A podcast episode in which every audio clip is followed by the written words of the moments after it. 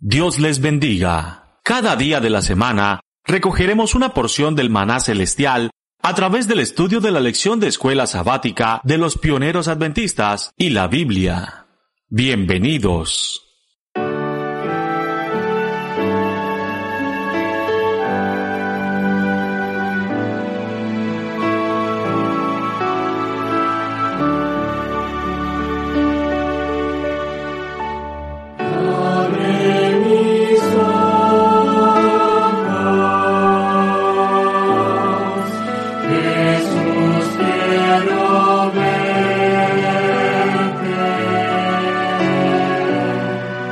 Lord.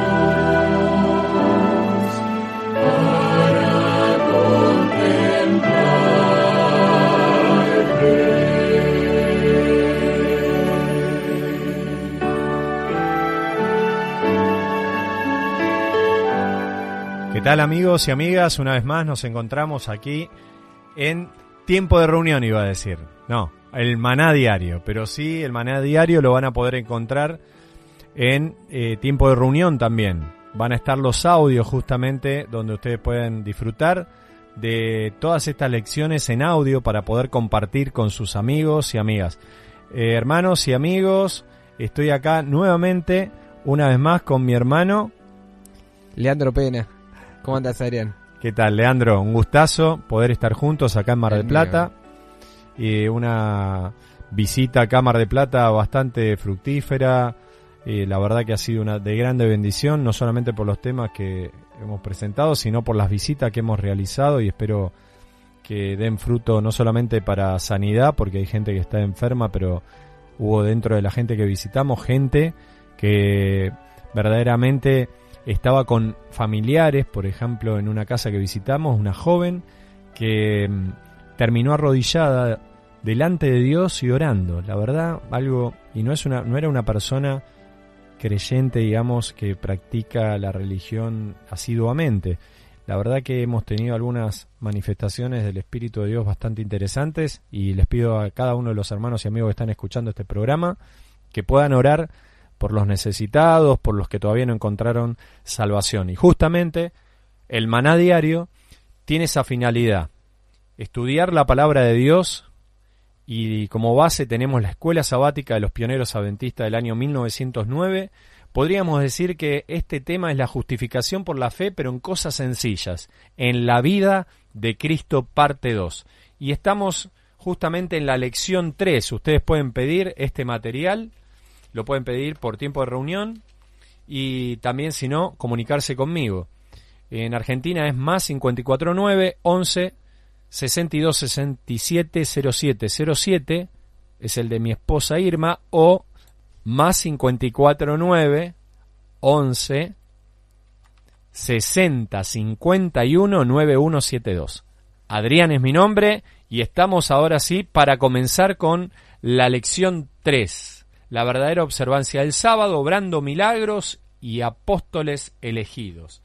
Estamos ahora en el punto donde en los demás audios vimos la sanidad de una persona, un hombre con una mano seca, la cual fue restaurada en sábado y lo anterior era Jesús caminando con sus discípulos por los sembradíos en sábado y comiendo porque tenían hambre.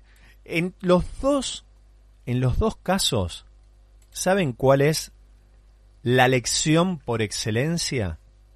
Lo que dice Mateo capítulo 12. Vamos a leerlo, no lo leímos en los anteriores audios.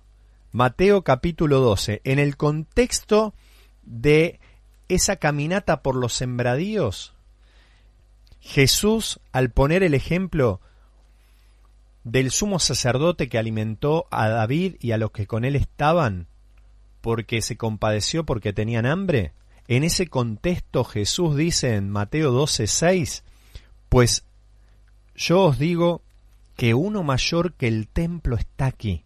O sea, hay algo más importante aún que el templo. Y si supieses qué significa misericordia quiero y no sacrificio, no condenaríais a los inocentes, porque el Hijo del Hombre es Señor del día de reposo. ¿Quién como Él sabe que el día sábado lo que nos está diciendo es para manifestar la misericordia de Dios sobre aquellos que están dolidos, sobre aquellos que necesitan sanidad, que necesitan conocimiento de la palabra de Dios. Ese es el eje del estudio. Ahora vamos a ver, una vez que él sana a ese hombre de la mano seca, lo pueden ver en el audio anterior, él ahora se retira. Vamos a leer Marcos, vamos a arrancar y voy a pedir al hermano Leandro Pena que me pueda acompañar. Vamos a la pregunta número 10. ¿Qué hicieron entonces los fariseos? ¿Qué hizo Jesús y qué hizo el pueblo? Después, obviamente, de que él obró esa sanidad. ¿Qué hizo? ¿Qué hizo Jesús? ¿Qué hicieron los fariseos? ¿Eh? Esa es la pregunta. ¿Y qué hizo el pueblo? Vamos a ver entonces Marcos capítulo 3, versículo 6. Dice, y salidos los fariseos tomaron consejo con los herodianos contra él para destruirle. Tremendo. Entonces la respuesta cómo sería? ¿Qué hicieron los fariseos? Dice que se reunieron con los herodianos, tuvieron una reunión y el objetivo era destruir a Cristo. Muy bien. ¿Saben lo que pasa? Dentro del judaísmo había varias facciones. Estaban los celotes, los herodianos, los fariseos, los saduceos, los esenios, etcétera, etcétera. ¿Sí? Entonces, acá vemos algo. Cuando están separados por algo, si ven un peligro para ellos mayor, ¿qué hacen? Se unen se unen para destruir a Cristo. Es lo que hace el enemigo. Empieza a unirse para destruir la verdad. Y acá vamos a sacar ahora justamente un consejo nosotros, pero de Dios, de la palabra de Dios, porque porque la próxima pregunta, ¿qué hicieron entonces los fariseos? ¿Qué hizo Jesús? ¿Qué hizo el pueblo? Leímos algún pasaje pero vamos a leer, leímos el 6, pero no leímos el 7 y el 8. Vamos a leer el 7 y el 8. Por favor, Leandro. Dice, mas Jesús se retiró al mar con sus discípulos y le siguió gran multitud de Galilea y de Judea, de Jerusalén, de Idumea, del otro lado del Jordán y de los alrededores de Tiro y de Sidón, oyendo cuán grandes cosas hacía, grandes multitudes vinieron a él. Mis amigos, gracias Leandro. Eh, hay una cosa clara, ¿no? Los fariseos se unieron con los herodianos para destruir a Jesús. Ahora, ¿qué hizo Jesús? Se retiró al mar con sus discípulos y le siguió una grande multitud. Entonces, esto nos deja algo para aprender. Cuando uno sabe que quieren destruirle, no hay que exponerse abiertamente. Jesús se retiró se retiró, ya había cumplido su propósito. ¿Qué es lo que había levantado la persecución? Su vida pía. ¿Por qué? Porque el que quiere vivir piadosamente en el Espíritu de Dios para nosotros en Cristo Jesús, padece persecución. El que permanece en el Espíritu de Dios estaba siendo perseguido. ¿Por qué? Porque las obras de él, ¿qué es lo que hacían? Las obras de él testificaban en contra de aquellos que lo perseguían. ¿Y saben por qué hay un texto bíblico que está en Juan capítulo 3? Vamos a leerlo. Que se aplica a esto que estamos diciendo. Juan capítulo 3. Veamos. Dice así. Versículo 19. Y esta es la condenación, que la luz vino al mundo. Y los hombres amaron más las tinieblas que la luz, porque sus obras eran malas. Porque todo aquel que hace lo malo aborrece la luz y no viene a la luz para que sus obras no sean reprendidas. Mas el que practica la verdad viene la luz para que sea manifiesto que sus obras son hechas en Dios. ¿Se dan cuenta por qué ellos no le interesaba ir a Jesús? Porque seguían estando en tinieblas, no querían acercarse a la luz, no querían que sus obras sean reprendidas, pero las obras de Jesús testificaban que Dios estaba en él obrando esas maravillas. Hechos 10:38. Vamos a leerlo. Hechos 10:38 es un texto que a mí me gusta sobremanera, lo leí ya algunas veces, que dice lo siguiente. Hechos capítulo 10, versículo 38. Dice así, como Dios ungió con el Espíritu Santo y con poder a Jesús de Nazaret, y como éste anduvo haciendo bienes y sanando a todos los oprimidos por el diablo, porque Dios estaba en él. Amén. Esa es la obra. Y dice que Jesús lo que hablaba no lo hacía por él mismo, sino que el espíritu que moraba en él, él, el espíritu del Padre, ese espíritu es el que hacía las obras. Juan 14, 10. Hermanos, él se retiró ante esa persecución. Hizo lo que después él nos dice a nosotros. Si nos persiguen en un lado, en una ciudad, ¿qué hay que hacer? Huir a otra. ¿Seguimos sacando cosas buenas para lo que viene? Porque si nosotros nos consagramos y estamos llenos del Espíritu, la sanidad va a seguir, hermano. Si eso es lo que dice Marcos 16, versículo 17. Y estas señales seguirán a los que creen. En mi nombre echarán fuera demonios, hablarán nuevas lenguas, tomarán en las manos serpientes, y si bebieren cosa mortífera, no les hará daño. Sobre los enfermos pondrán sus manos y sanarán. Son señales inequívocas que van a seguir a los que creen en Dios, a los que fueron bautizados, a los que han creído en Jesucristo. Estas señales tienen que seguir. Y se va a levantar persecución y tenemos que aprender que no nos tenemos que exponer directamente, tenemos que ir a otro lado. Así que seguimos sacando lección. Otra cosa. Jesús ya había hecho los milagros, entonces la gente ahora ¿qué hacía? Lo dejaba a los fariseos, lo dejaba a los herodianos. Se venían, hermanos, si ustedes agarran el mapa, el mapita que está atrás, úsenlo, atrás de la lección de escuela sabática, porque ahí nos dice de dónde venían. Venían de Tiro y Sidón, eso es arriba de la Galilea. Venían de Idumea, eso es, viene, Galilea, Samaria, al sur.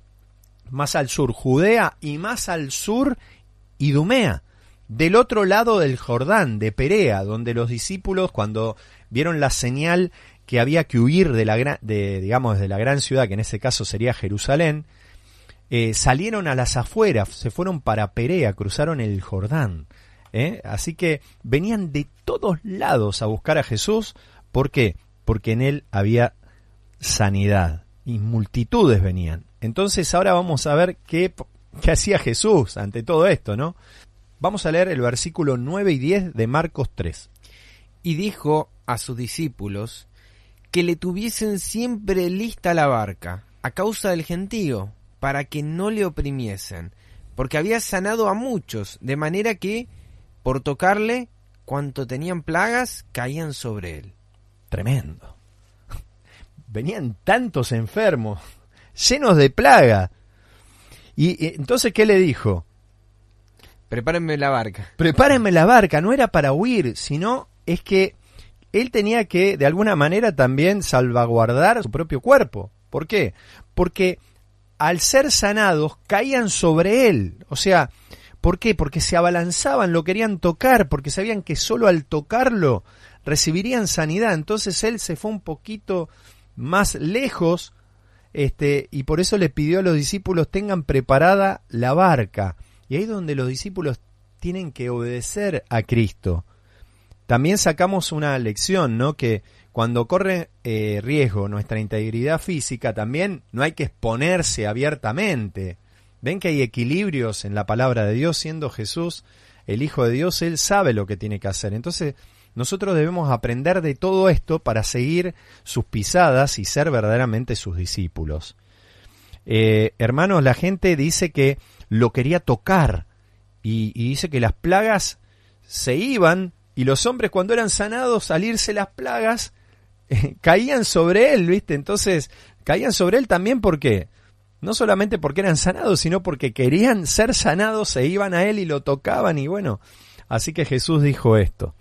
Y vamos a la otra pregunta que sería la última de hoy. Pregunta número 12. ¿Qué hicieron los espíritus inmundos y qué mandó Jesús que hicieran? Versículos 11 y 12 de Marcos 3. Y los espíritus inmundos, al verle, se postraban delante de él y daban voces diciendo, Tú eres el Hijo de Dios. Mas él les reprendía mucho para que no le descubriesen. Ahora viene una pregunta. ¿Era o no era el Hijo de Dios? ¿Estaba mal lo que estaban diciendo o no? Ahora, ¿por qué él no quería que lo confesasen? ¿No dice que, que todo aquel que le confesase en la tierra le va a confesar en el cielo? ¿Cómo, entendemos esto? Porque los espíritus inmundos confesaban lo que realmente era y él no quería. Porque iba a estar dando testimonio de que en realidad son las tinieblas las que nos llevan a la luz. Y no son las tinieblas las que nos tienen que llevar a la luz. Así como en el caso de esta joven que se practicaba la adivinación y anunciaba que Pablo era un siervo de Dios. Tal cual. Y él lo termina reprendiendo a ella, pero ¿cómo? Si también estaba dando testimonio a ella de que ellos eran hijos de Dios, ¿no? Estaba dando publicidad gratuita. Y al final la reprensión tenía que ver también con, con esta instrucción que nos da el Señor, con esta enseñanza de que eh, la luz aleja las tinieblas y no puede las tinieblas llevarnos a la luz. Nunca, no, no, no, no ocurre de esta manera. Pero ¿cuánto nosotros apelamos a las tinieblas para buscar la luz? ¿Cuánto nosotros por ahí estamos viendo en las noticias para ver las cosas que van a ocurrir en el tiempo final o en las películas, cuando nos tiene que llevar la misma Biblia. Nosotros tenemos la palabra profética más segura y no las instrucciones del espiritismo que vienen por medio de las películas. Tal cual. Y a veces hasta por medio de medio en espiritistas que hablan de Cristo. Que sería lo mismo que esto. No, pero si habla de Cristo. Y acá hay que tener cuidado. ¿Por qué? Porque debemos seguir aprendiendo de Cristo. Cristo reprendió el apóstol Pablo en Hechos 16, como decía bien mi hermano Leandro, este, reprendió también a ellos, a los demonios, que decían que este era hijo del Altísimo, o sea, era un siervo del Altísimo, lo reprendió. Acá, ellos al verle, hermano, eh, quiero reflexionar sobre este punto. Ellos dicen que los espíritus inmundos al verlo se postraban, hermano. ¿Qué, ¿Por qué se postran? Y al verle. ¿Qué es lo que veían ellos cuando hacía la sanidad? ¿Qué poder estaban viendo? ¿Estaban quizás entendiendo de alguna manera que ese Hijo del Hombre era el mismo que los había expulsado desde el cielo? ¿Qué es lo que llegaron a ver? Porque, hermanos, la verdad se me eriza la piel. Al verle, dice, ellos vieron algo. Ustedes saben que la palabra de Dios dice en Juan que dice que la voluntad de Dios es ver al Hijo solamente que ellos se postraron también delante de él, reconociendo que es el Hijo de Dios, pero es una actitud formal nada más, porque nunca se postraron para querer obedecer. Por eso la palabra de Dios dice que los demonios creen y tiemblan. Y acá lo vemos, pero no obedecen. Esa es la diferencia del verdadero temor de Dios. El temor de Dios es confianza en Dios, en su amor, en su, bondad, y al Él dar palabra de bondad, uno la recibe para obedecer sabiendo que se va a beneficiar porque Dios es amor. Pero ellos no, ellos se postraban ante el poder de Dios en Cristo, ante el Hijo de Dios, lo reconocían, pero no para obedecer, ellos tenían temor, seguramente, de otra vez ir al abismo, de otra vez al salir de ese cuerpo a dónde van. Ellos necesitan moverse en algún lado. Y entonces él les reprendía mucho para que no le descubriesen. ¿Por qué? Porque la gente tiene que descubrir en forma personal, no ayudada por el enemigo. Por eso vamos a terminar con Juan capítulo 6, que era lo que les dije anteriormente, y lo vamos a leer. ¿Cuál es la voluntad de Dios? Los demonios justamente creen y tiemblan, pero no obedecen, hermanos. Mire, dice así la palabra de Dios en Juan 6. Versículo 38. Porque he descendido del cielo no para hacer mi voluntad, sino la voluntad del que me envió. Y esta es la voluntad del que me ha enviado. Que todo aquel que ve al Hijo y cree en Él, tenga vida eterna. Y yo lo resucitaré en el día postrero. Es el deseo de Dios ver al Hijo de Dios en la persona de Jesucristo. Y yo creo que es la voluntad del Padre y el deseo de la gente que anhela algo más de lo que hoy ofrece el mundo, las sensaciones de este mundo, los placeres, las vanidades, el amor al dinero, etc. Ellos están necesitando ver al Hijo de Dios en nosotros. Ellos están necesitando ver a la iglesia que se mueve tal cual Cristo, yendo a visitar a los enfermos, sanando a los que tienen dolencias espirituales, porque tuve hambre y me diste de comer. Estuve preso y me visitaste. Ustedes conocen lo que dice el juicio a las naciones. Que Dios nos bendiga, que nos ayude, nuestro Padre Celestial, a caminar en las pisadas de Jesús y a seguir las lecciones que nos van dando la escuela sabática, el estudio de la palabra de Dios. ¿Para qué? Para consagrarnos a Cristo, para que de esa manera las obras de Cristo se hagan en nosotros, podamos ver sanidades, prodigios, milagros, multitudes de personas que sigan a Cristo y que también se preparen para su pronta venida. Que Dios les bendiga. Gracias Leandro. Gracias Adrián. Nos estamos viendo o escuchando, mejor dicho, en el próximo audio. No sé si querías agregar algo más. Entonces nos reencontramos el próximo programa con una porción más de la palabra de Dios en esto que hemos titulado El Maná Diario.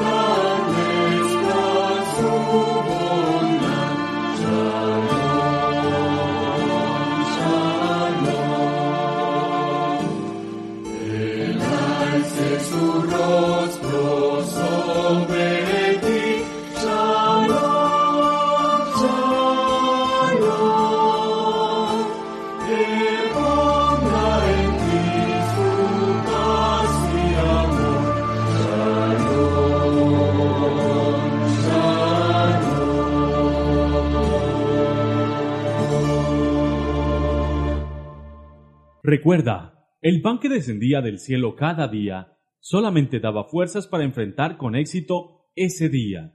Por eso, permitiéndolo Dios, nos reencontraremos mañana para recibir una porción más del maná diario.